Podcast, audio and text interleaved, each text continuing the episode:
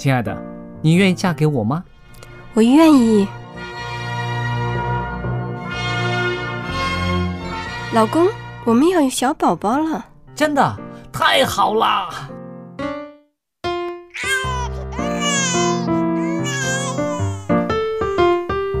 妈妈，妈妈，看我画的画，好看吗？真好看，宝贝画的太棒了，拿去给爸爸看看。爸爸妈妈，我去上大学了，你们多保重身体，我放假就回来。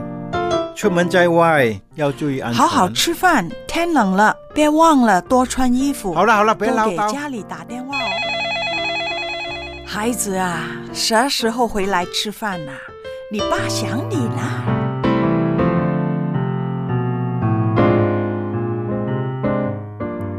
好，明天就回来。家人，给我生命的人，与我共同生活的人，与我分享喜悦的人，也是给我带来麻烦的人。每一天说说笑笑，有时也吵吵闹闹，因为我们是一家人。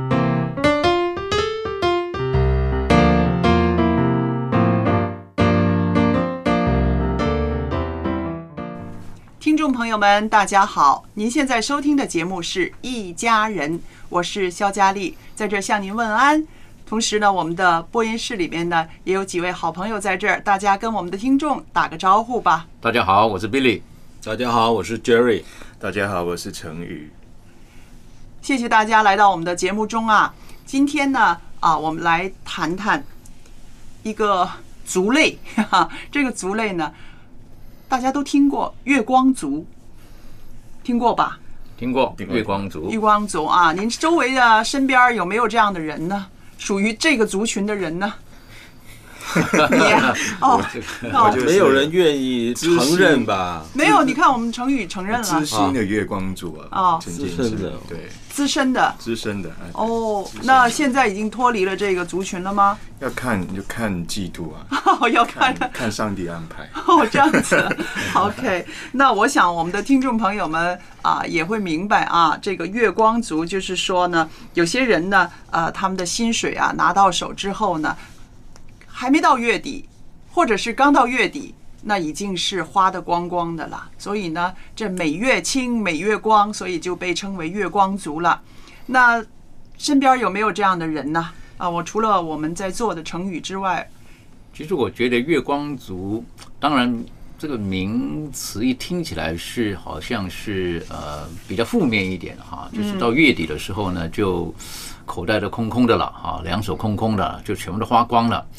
但是其实这个有的人成为月光族是被迫的，嗯，因为可能他的收入真的是不高。对，好，有一些人不稳定，不稳定，他他不愿意成为的。是的，那有一些人成为月光族是他自己的选择，嗯，好，他可能收入也不差，可是他就想过着更好的生活，所以就很大胆的，好，就把钱呢 就就我们刚才就花光了。嗯，所以我是觉得这个要怎么解释呢？如果有一些人他是迫于他的收入不稳定，或他收入不高，而他是迫于现实而成为月光族，这种我是觉得是比较辛苦一点。嗯，但如果现在有一些年轻人，他就选择成为月光族，好，为什么？因为他就觉得说，哎，我口袋还有这个钱，留到下个月做什么？反正我没钱了，我打个电话，我爸妈就把钱弄来给我了，对不对？我我我担心什么东西？然后呢，就跟同学，就周末的时候就去，哎，走，去牛排馆。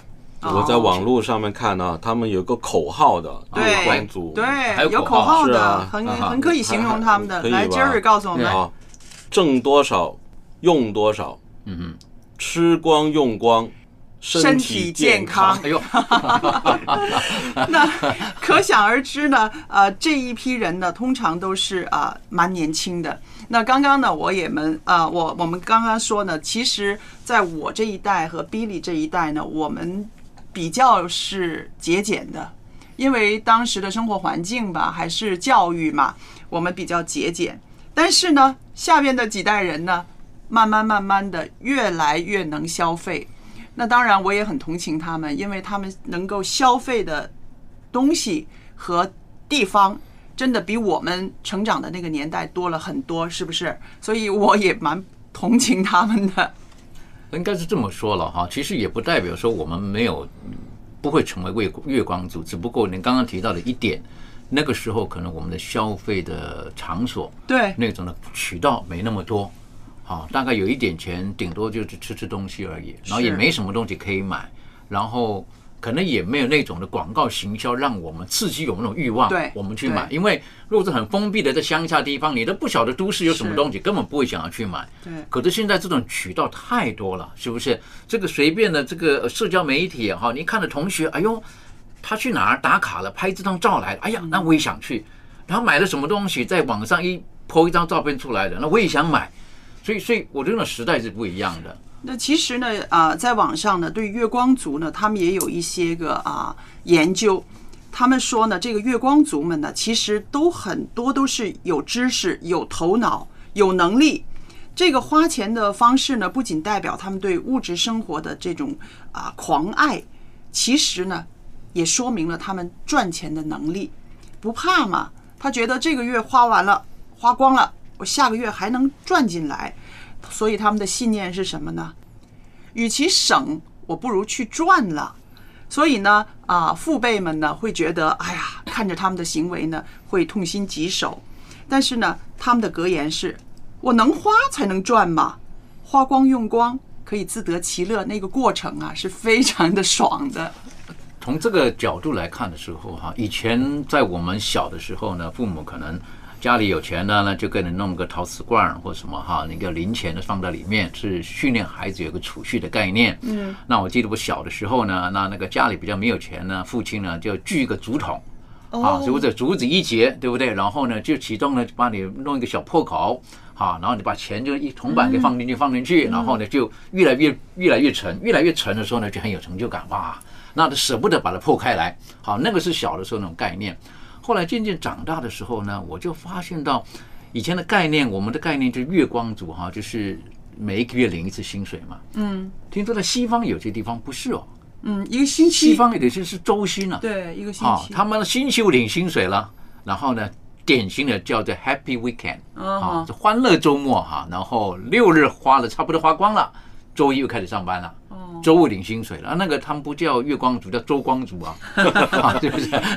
那个可能心脏更强一点对，哈。那个真的但是没安全感。如果从年轻的角度来讲，是因为我有能力可以赚钱嘛。可是那种你晓得，他们可能整个社会制度当中，他们很容许这些人可以去 loan，可以去贷款。嗯，实际上他们负债是很大的。他们可能在听说外国的学校啊，他们在小学的时候已经开始教导这些孩子贷款，对，这这跟这个银行的这些概念呐、他们已经开始灌输这些这些知识给他们了。爸爸妈妈可以借一点钱给小孩儿，然后看他能不能赚回来嘛，就是让他有这种动脑筋的机会。是啊是啊，有一些是是从小的时候就鼓励孩子有理财的概念，但有一些可能未必，所以我就觉得东西方不大同。可是如果我们回到我们亚洲地区，我们来看这种月光族的时候，呃，基本上来讲呢，似乎好像今天来讲哈，在我那个年代来讲，月光族是一个颇丢脸的事情。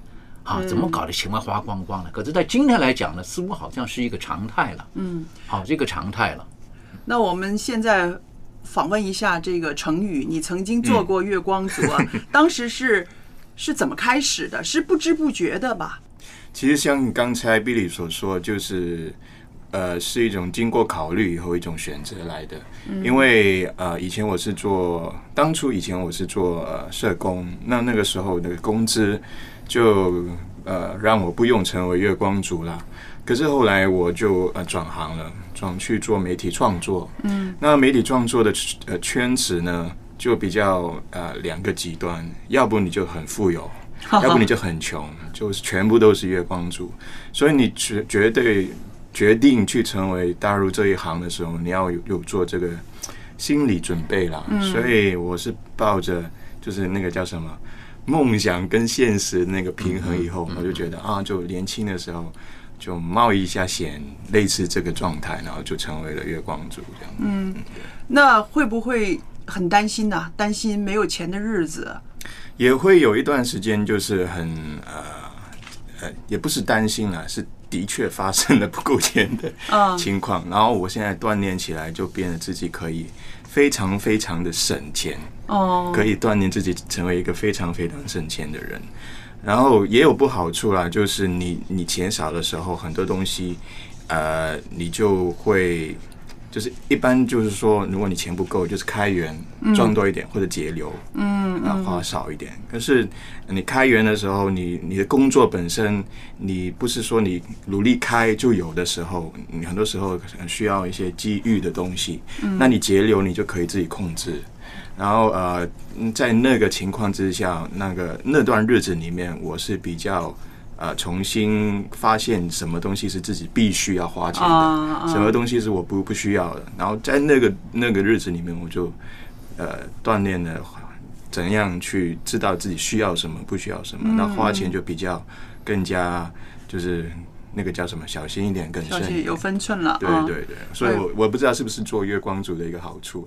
挺好的啊，有成长啊，就是说月光族，他可能越投越中他把钱省下来，到月底的时候就可以花的更爽了，是不是啊？会不会这样呢？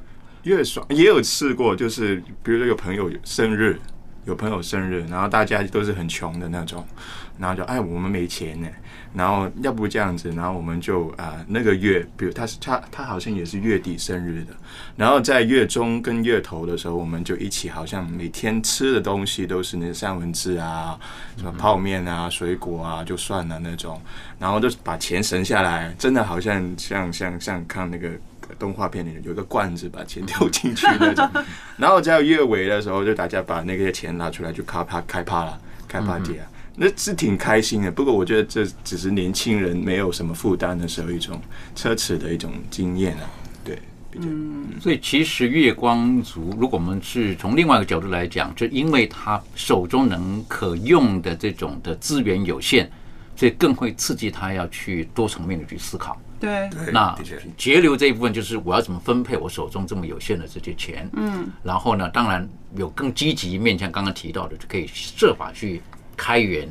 其实我听过有一些学生哈，这个现代的一些大学生哈，他们真的是因为他小，他想要去过更好的生活，或者说买更好的东西，嗯，所以不可以说逼着他吧。他们就在大学的时候呢，就到处打工，嗯，好，到处打工。我曾经看过一则的新闻，他说到这个大学生跑去做这个快递员，啊，这个就专门帮人送午餐啊，送什么啦哈，那快递哈，我听了我也蛮吓一跳的。嗯，他说我认真做哈，他说我认真做这个快递的时候，他说我几乎可以等于说在一个在一般的工厂打工的那种工人阶级的这一个月薪水。嗯，我听了我也吓一跳。他说我平均一天接十几二十个单。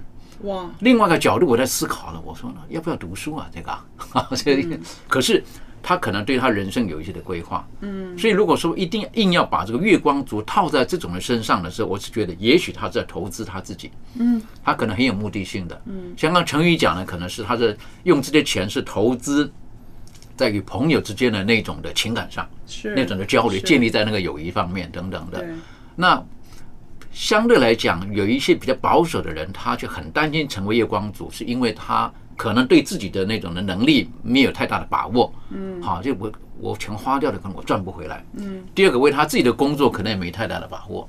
第三个有可能是因为因为整个大环境或者是父之辈的那种教育，嗯，好，你总是要放一点钱在口袋啦，才会安全一点啦，等等。而现在这种孩子可能或者现在这一代的年轻人，他们对于月光族这种，他们可能不觉得这是一个不好的名词了。嗯，他可能会是不是觉得这是一种锻炼的过程，或甚至是一种能力的展现，或什么？我见过一些年轻人，他的那种月光族的呃概念是怎怎么样的？他是对明天没有希望，他就觉得我今天不花这个钱，呃，明天我死了怎么办？这么年轻哈，他会有这种想法，然后就觉得我花了，我就是赚到了。那他没有想到，他明天还活着，下个月还活着嘛？所以呢，他就是觉得就这么率性的，就是觉得我花了，我就现在我享受了，我不要等到明天，谁知道明天有什么事儿？你说的这一点呢，就是我有今天我有去上网去查一下哈，嗯嗯，就是我发现呢，这个月光族啊，跟这个他们有一种名名称叫做后物质主义非常体相似。嗯，这种这种思想啊，现在是在年轻或者是这一代的年轻人、青年人对他们的影响很深。嗯哼，什么叫后后物质主义？大家知道物质主义是什么吗？就是把这个钱消费嘛，对是要满足这个消呃满足嘛。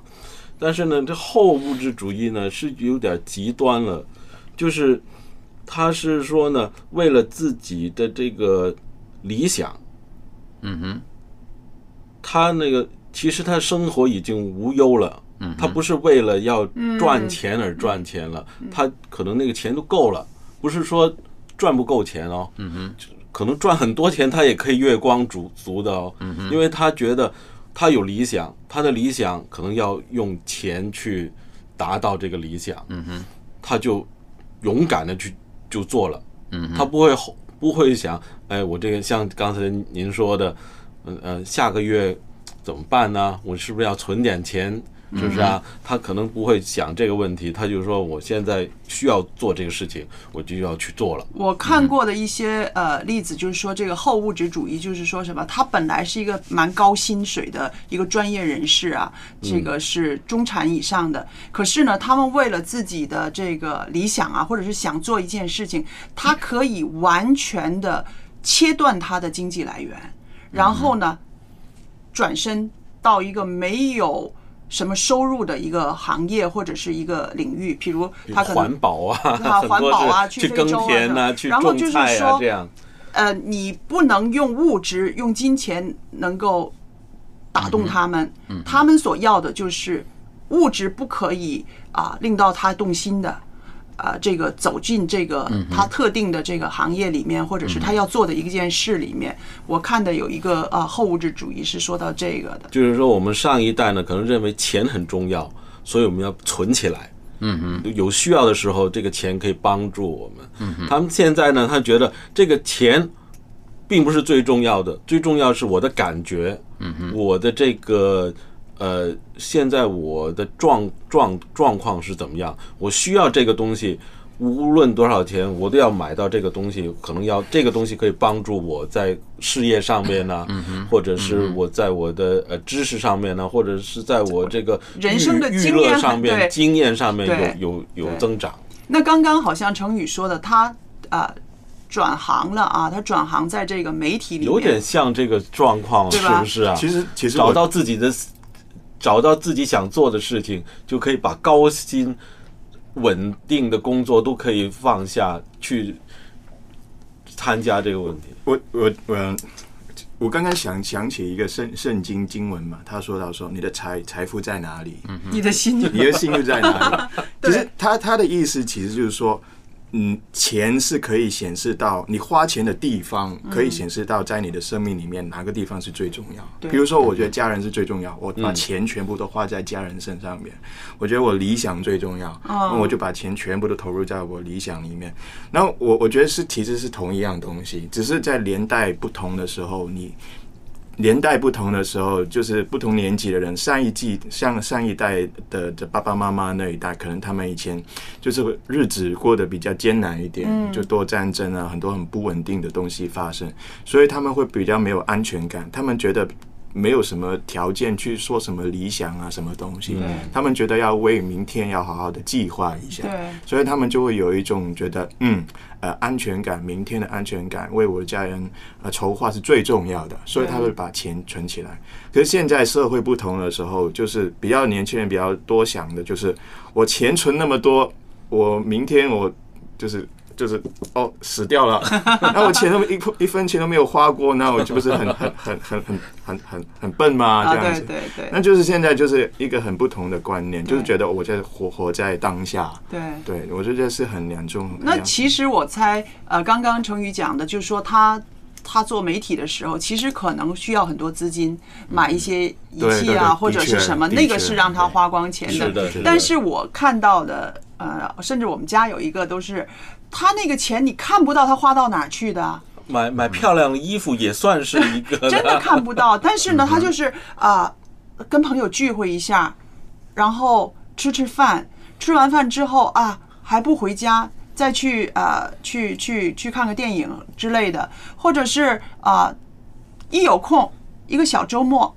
哎，三五成群的出去做个小旅行，嗯哼，真的，你那些钱看不到他花到哪儿去了。可是呢，到月底的时候，你就看到他蛮蛮筹钱的啊，就是跟跟妈要借钱呐，跟爸要借钱呐这种现象。所以我有的时候呢，呃，在这个事情上，我们两代会有一些分歧。我就是觉得，在我那个年代是说，有一点钱放在口袋里会有安全感嘛。我要怎么样做的时候，甚至家里边有人有什么事情的时候，我能拿出来去去帮助他们嘛。这是真就代沟。代 沟真的是代沟。我跟孩子讲的时候，你猜他说什么？怎么你总是想这些 negative 的？怎么会家里就会有事，就会要用钱呢？但是我说，在经验里面，确实就是 这些事情发生嘛。所以这个代沟要需要很多的沟通啊。的确，我觉得这个跟呃早一辈的那种的整个社会结构跟制度跟现在可能也不同。嗯早在农业社会的时候，真的是有一点钱，有一点什么，那个是很很辛苦赚来的。然后发生事情的时候，在我在我的田里面没有办法能够支撑的时候，我就靠钱。可是那钱不多，嗯但是现在来讲，似乎好像在年轻人的角度来讲，机会可能各个地方都有机会了。嗯，好，各种机会可以攒到钱，所以他觉得不需要烦恼那么多。好，以前你不是说在田里面，你离开了田，你就不知道到哪里打工了。现在是不是可以帮人洗碗了，帮人做什么啦？很多店铺啦，可以去打那个零工啊等等的。那现在可能不一样了，所以刚才提到的这个代沟，这个呢，也是的确，当我们提到这个如何去善用我们手中的资源、金钱的时候呢，嗯，有时候碰见年轻一代的时候，有的时候的确那种的价值观，我们也不能够强放在他们的身上是的。好，不然的话，他可能会影响到他跟他同才之间的关系。是，其实这个压力是最大的，这个也。是很麻烦的。如果他同才都觉得说应当是这个样子，忽然间讲说我妈妈说，哎呀，妈宝来了，是不是？对不对？你你你你应该跟大家在一块儿嘛，是不是？怎么会会听爸爸妈妈的话呢？等等的。所以今天当讲月光族的时候，可能是长一辈的。在那时候看到孩子当月底没有钱的时候，实际上心里也会难过的。嗯，他难过不是难过他的当下，可能会想，那未来你该怎么办呢？好，未来你该怎么办呢？可是我也发现到，好像年轻人也不同了。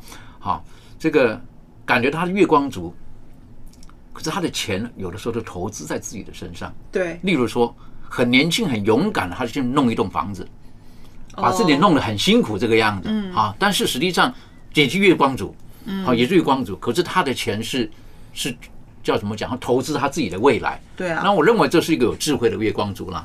那如果说月光族就是。就像您刚刚提到的哈，这个钱都不知道花到哪儿去的哈，啊，这个就就会让人比较操心一点了。是的，是的。但是另外一方面，可能他在当下的那种社交精神的那种的叫所谓的生活吧，嗯可能很丰富的。但是呢，我也想开了。我想收音机旁边的那些个做父母的，你也别不不用担心。我始终觉得哈，他经历过他自己的这种啊经济方面的困扰经验之后，他必定会有所学习。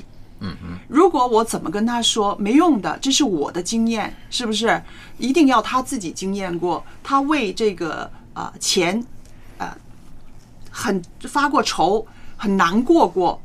那这个时候呢，我相信他就会学会了。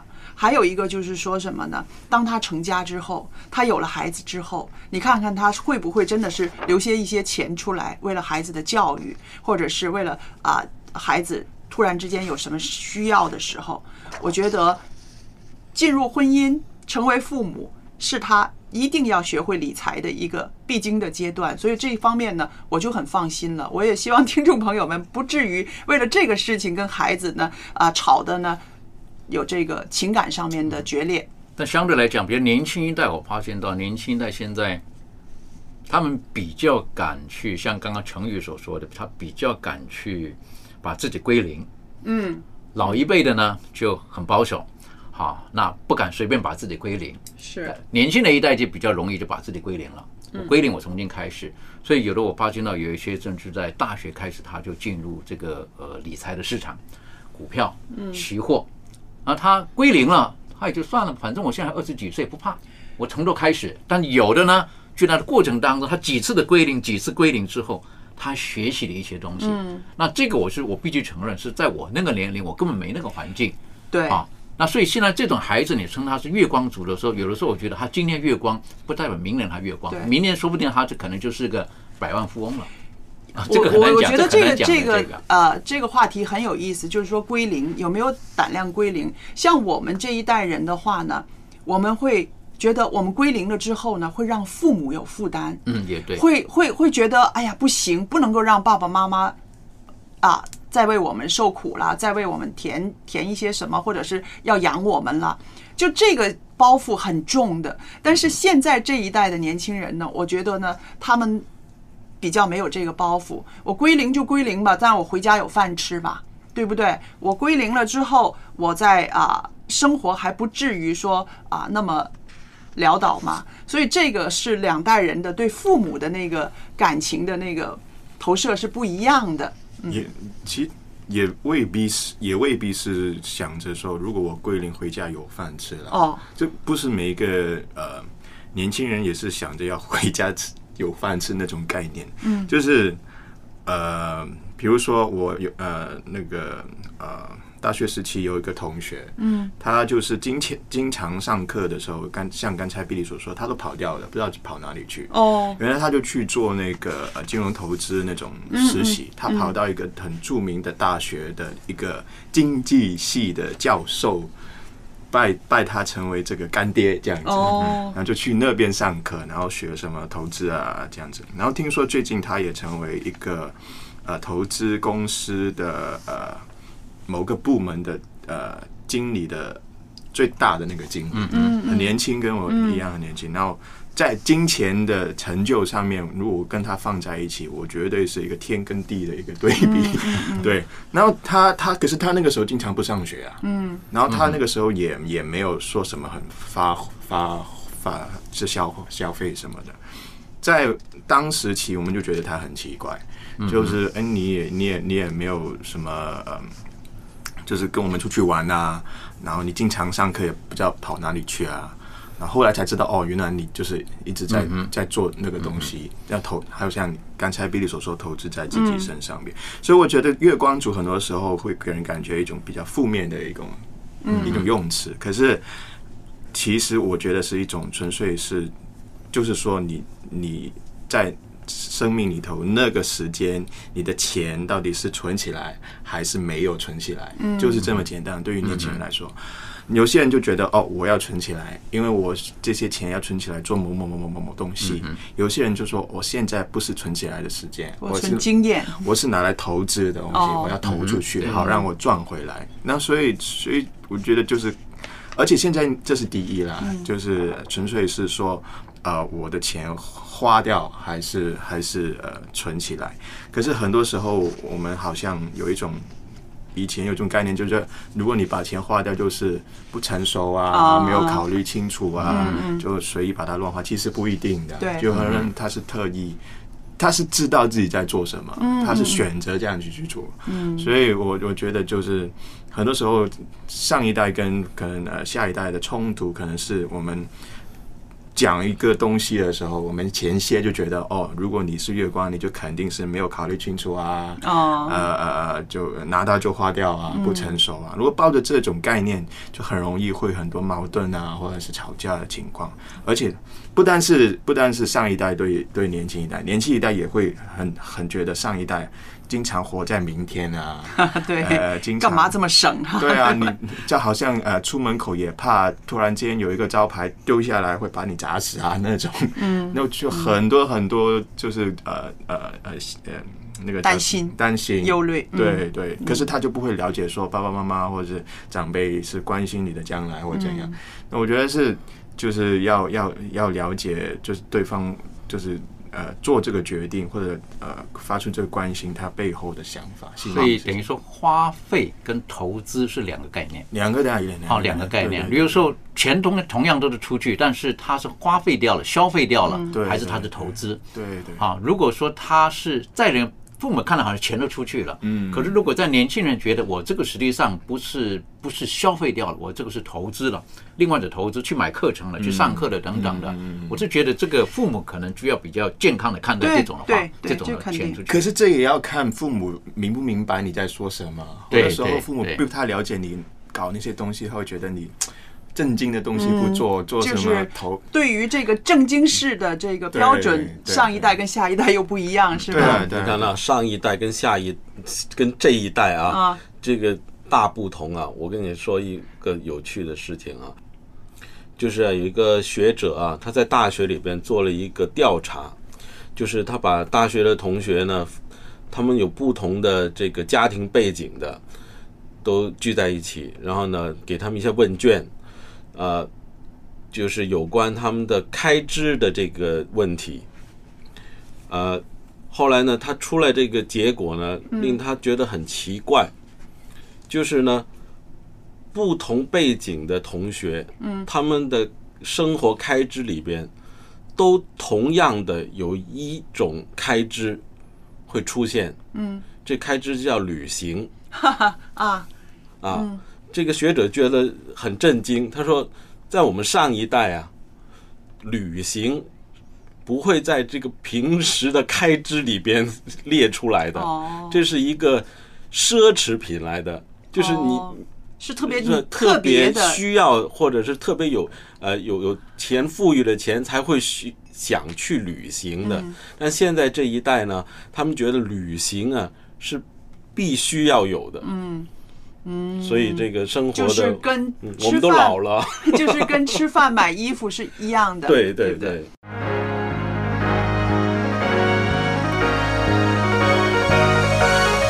来欢呼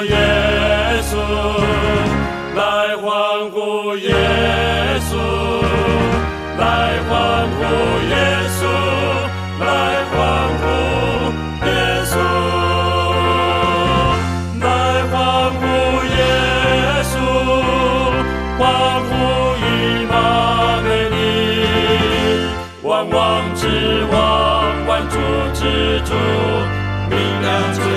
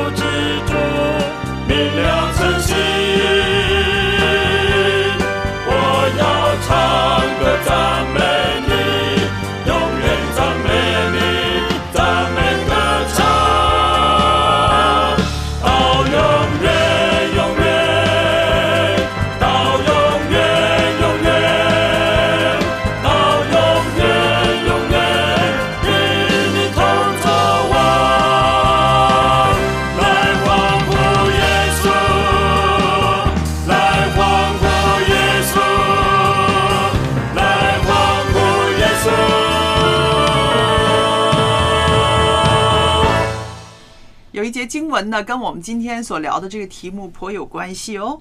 在箴言十四章二十三节说：“诸般勤劳都有益处，嘴上多言乃至穷乏。”太多旅行乃至穷乏，会不会？月光族就变成这个叫做月富族了，除了月光族之外，是不是还有一个月欠族？月欠族对，就是说，他不光是啊、花光光，他甚至每个月会欠债，是吧？是的，呃，这个就比月光族更令人担心咯。嗯，的确啦。如果说月光族，刚刚我们的分享和我们彼此的探讨，我是觉得还可以，还可以接受。那如果月欠族，可能分两种人了。嗯好，分两种人，就是一种人是，呃，他真的借明天的钱；嗯另外一种人，我可能只能形容说他是非常聪明的人嗯啊，所以所以他他投资的很远。他是借时间，哦，他是借时间 用钱买时间对那他他他可能投资的更远一点哈。从我们因为我们老一辈的哈，我们可能就是那思想是比较就一条直线的思想，就是有钱没钱定了一切。可是这些人可能他不觉得，他觉得说，嗯，他已经可能看到一年之后的事，两年之后的事情。嗯所以在这个时候，你觉得说，哇，你身上背着这么大一个包袱干什么？好，老一辈的就觉得最好是一点债都不要有。可是现在的不一样了。所以这个欠是真的他乱消费欠呢，还是他很有智慧的去做这件事情？其实啊，最恐怖的就是他用那个信用卡欠债的话，哈，那个利息是很厉害的，是不是？是的，嗯他那个就是说，他几个月之后就已经利息多过他本钱了，所以这个呢，令到很多的我们早早几年也都知道，那个很多大学生呢，毕业还远着呢，但是呢，已经要宣布破产了。因为我知道啊，在啊，在香港的这些大学里面呢，很多银行很会做生意。他去学校里面，他去跟学生说，如果你开我们的账户，申请我们银行的信用卡，我们这个银行的信用卡上有你大学的名字，有你的名字，甚至还有你的学校的建筑物。哇，那些学生们会觉得独一无二的嘛，这个社会上能有这个卡的人不多呀，所以就都会去申请。一种身份的是不是象征？是一种身份的象征。可是呢，他自己的自律能力没有那么强的时候，两个月就已经爆了，是不是？跟着下来呢，就再申请一张，然后这张卡 cover 那张卡，就这样子过日子，到最后家长呢就要把这个卡片给剪了。最近这十年吧，我觉得已经算是比较情况没有那么严重了。嗯，因为现在呢，电视的广告经常都会有就就教人家说这个什么呃债务重组嘛，嗯嗯，就是他会把你这些债务，就是有的人呢以前以前就是有这个问题，就是信用卡欠款太多，然后呢，信用卡公司一直要你付这个利息，利息重叠的这样加上加上去嘛。如果你每个月是还基本的这个呃利息利息基本的最低还款呐、嗯嗯是永远都还不清的。对，是啊，所以现在有一些公司呢，就帮你说呃重组，他就把这个钱呢，他一次过帮你付了，然后你再慢慢的再还给这个贷款公司。但我觉得现在如果讲到这种金融货币的时候啊，我是觉得就可能我们要认清楚，呃，信用卡跟金这个什么现金卡的不一样，嗯啊，都称为金融的这种货币，但是现金卡是你里面你必须要有钱，你才能够去去消费。但是很可怕的是信用卡，你也没有钱，可是你可以先用，啊，你可以先用，因为你你信用就是你的一个人的信用嘛。对我相信你，好，没关系，可以了。那信用卡一样的，就等于说你银行还没有钱，我先借给你，那我相信你月底会来还钱，可是你还不出来，我就要收你的利息。嗯，那那个是一个很可怕的一个陷阱。为什么？因为当你在使用信用卡的时候，你比较不会有那种钞票在口袋变少的概念。对呀、啊，你就刷一下，如果你所有的钱都装在口袋里面哈，这个诶越来越少，你会知道没钱了。可是信用卡你没有感觉的，你就一直刷，除非那额度好，那额度多少你刷到了，你不能了。那刚刚提到的嘛，一张不够两张，两张不够三张四张嘛，然后以卡养卡，好就这样子，那是很可怕的，那债务是很很可怕的，是不是？那个那个不知不觉哈就来了。所以我就记得以前有一个这个呃，我认识的一个学弟，好，那他的那种理财概念，我就觉得也很可爱。好，为什么？他他他真的是典型的月光族。好，他只要是到到快到月底的那个星期左右的时候呢，只要到我办公室门口出现，我就知道 没吃饭他他没饭吃了。对啊，他每次到我办公室门口讲，哎，吃饭啦，那样子啊，那我就懂他的意思了哈，就带他出去吃饭，一块吃饭等等，然后常常出现这样，那我就要吃饭了这样子。那我说你怎么管这个钱的呢？可是那时候我发现到，他只要一发薪水的时候，第一个事情钱全部领没有，他他也不欠钱，这是他厉害的地方，啊他不欠钱，他就钱全部领出来，一大把钞票全部放在口袋里面，就这样子，他就告知自己，我这个月就要花这些钱，就把它花完。可是呢，他又有个冲动，他一看了一个很喜欢的东西呢，他就想买。有一天我到他房间去的时候，我吓一跳，我说哇，我说你买这个做什么呀？他买一个好大好大的望远镜啊！哈、我说你在房间能看什么东西？看都市能看什么？他说你来看，你来看，你看好远好远对面，你看人家窗户里面。我说你看什么东西啊？这个你想，他就觉得很过瘾，那种感觉很过瘾一样，在房间就看啊看啊。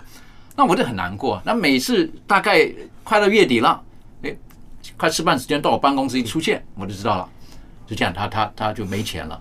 但是他至少还好，他不用信用卡，那我问他你怎么没有信用卡？他说哦那个不行，那个那个用下去的话，大概一辈子翻不了身。他知道他自己的问题，可是人没有办法战胜那种欲望。然后呢，可是他有一点，为什么我常常会跟他一块儿吃饭，帮他付钱吃饭呢？是因为我觉得他很善良。嗯嗯，他常常自己有十块钱，他不会想说我要留着十块钱吃饭。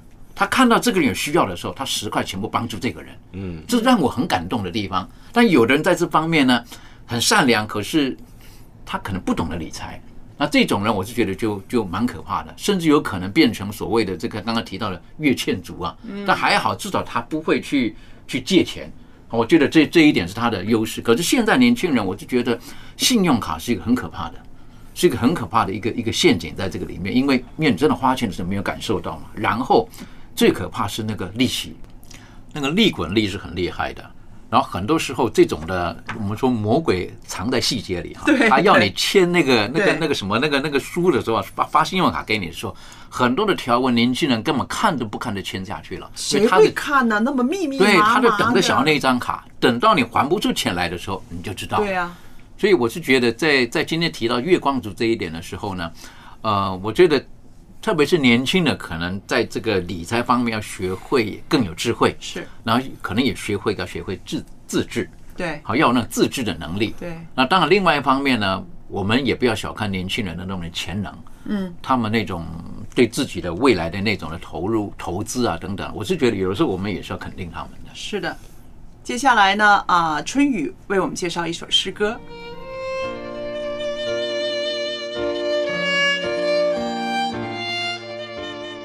有人曾经说过这样一句话：“人生没有如果，只有结果。”是的，亲爱的弟兄姐妹，今天我们所做的每一件事情，都会产生一种结果。这个结果也可以说是我们自己的代价。你做出什么样的选择，那么就会有怎样的代价。关键就是。当我们去做每一件事的时候，有没有去计算这个代价呢？今天我们要分享的这首圣诗，叫做《可曾计算代价》。这首感人至深的赞美诗，是霍奇在一九二三年创作的。从这首歌曲当中，我们能够感受到作者从属灵的角度深深的思考着。人生的道路，以及所有选择的道路所带来的代价和结果是什么？他用反问的语气，其实是在强调人们要选择一条奔向永生的道路。今天，无限慈爱的救主耶稣，在天上的圣所中，天天举起他带有钉痕的双手，为迷路的罪人代求着。他巴不得。人人都能够接受他所白白提供的救恩，悔改得救。但如果世人执意的拒绝他的劝导，越过了一条不能逾越的界限，圣灵的感动就再也不能对他起作用了。这首诗歌把永生和永死的严肃问题摆在了我们的面前。让我们自己来权衡得失，计算代价。诗歌的副歌中，回应了主耶稣的一个至理名言：“人就是赚得了全世界，若赔上自己的生命，又有什么益处呢？”各位亲爱的朋友，耶稣的这句话，值得我们每一个人深思。今天我们忙碌的。我们甚至拼到底的，究竟给我们带来的是什么呢？你有没有计算过这其中的代价呢？下面，就让我们一起来欣赏这首诗歌。可曾计算代价？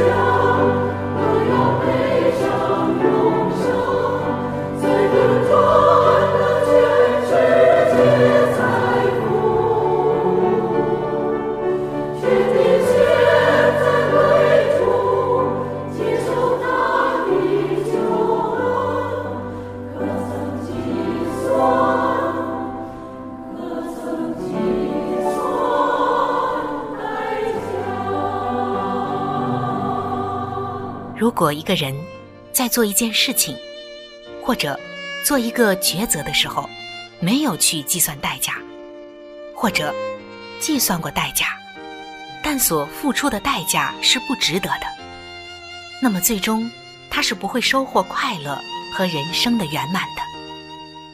但如果我们愿意去计算代价，我们去计算这一个代价是否给我们带来真正的永生，那么结果会完全的翻转。在圣经中，上帝告诉我们说：“我今日呼天唤地的向你做见证，我将生死祸福陈明在你面前，所以你要拣选生命，使你和你的后裔都得存活。”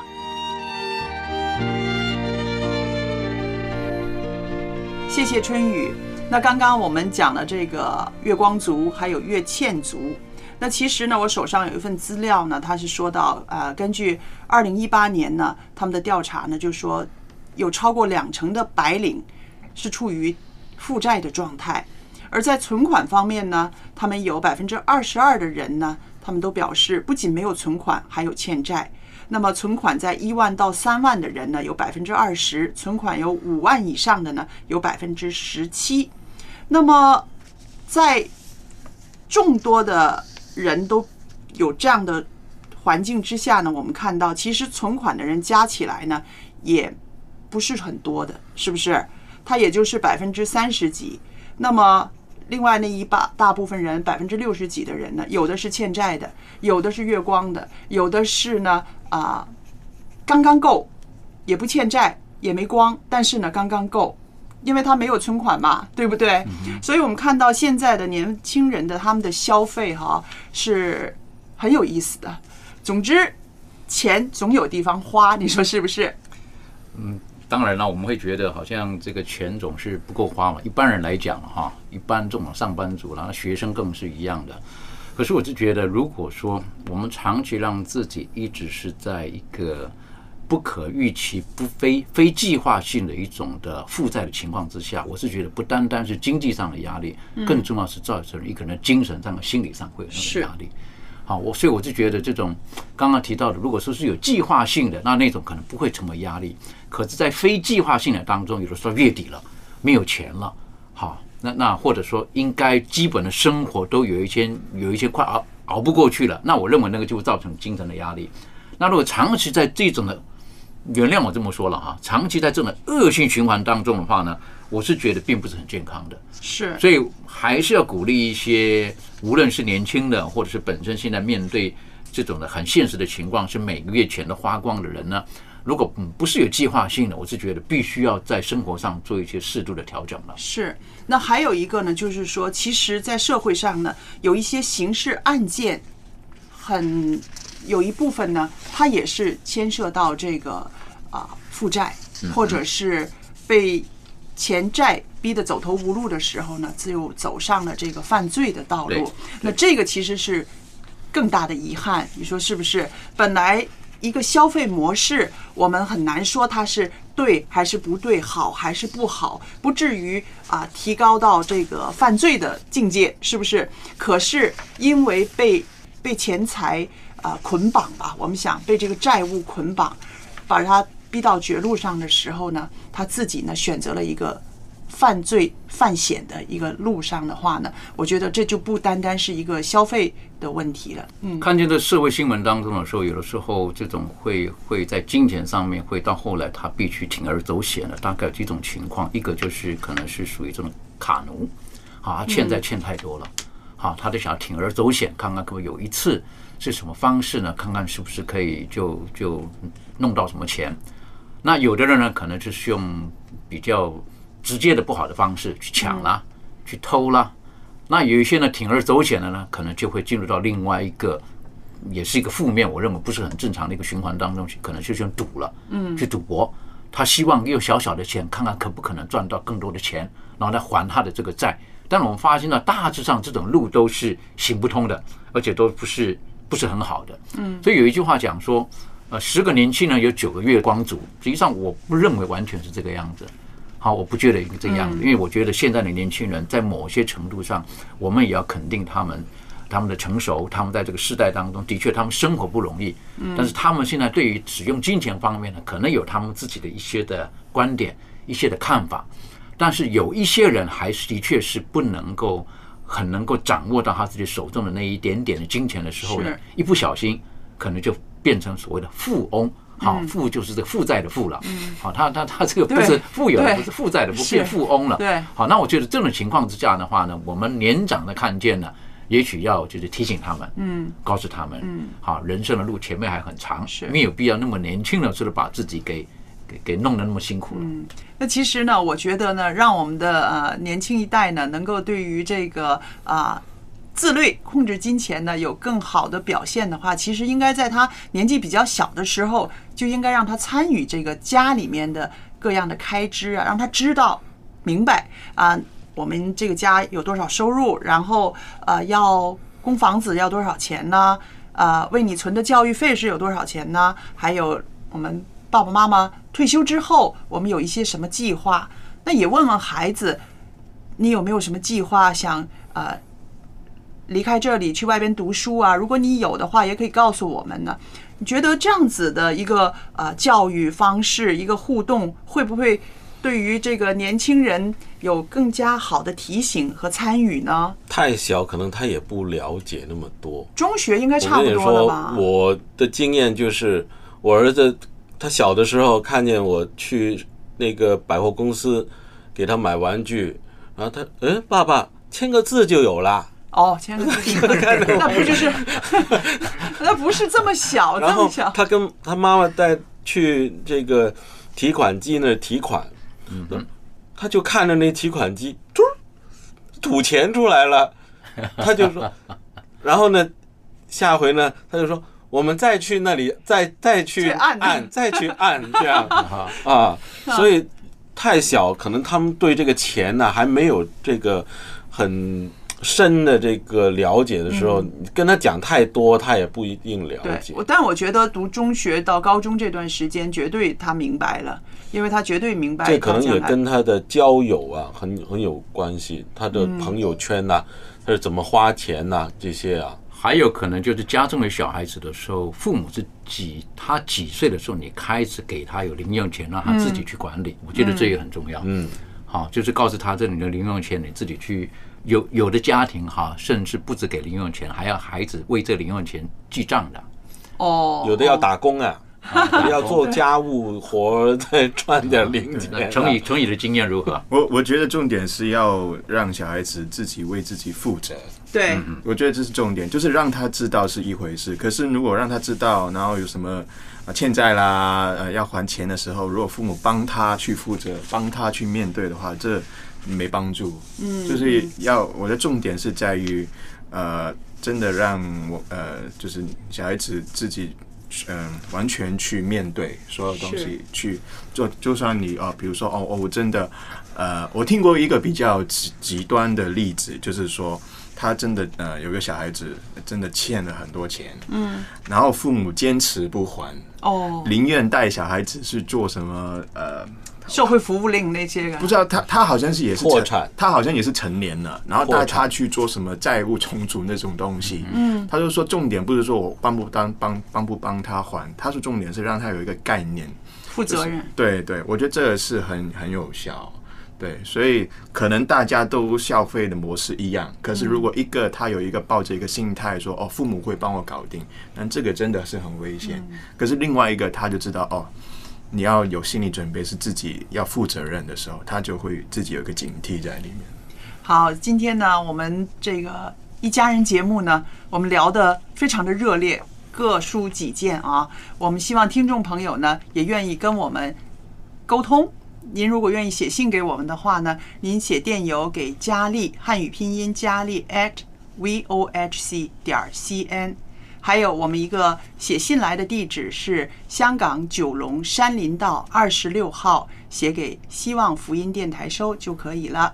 谢谢您的收听，我们下一期节目再见，拜拜，拜拜，拜拜。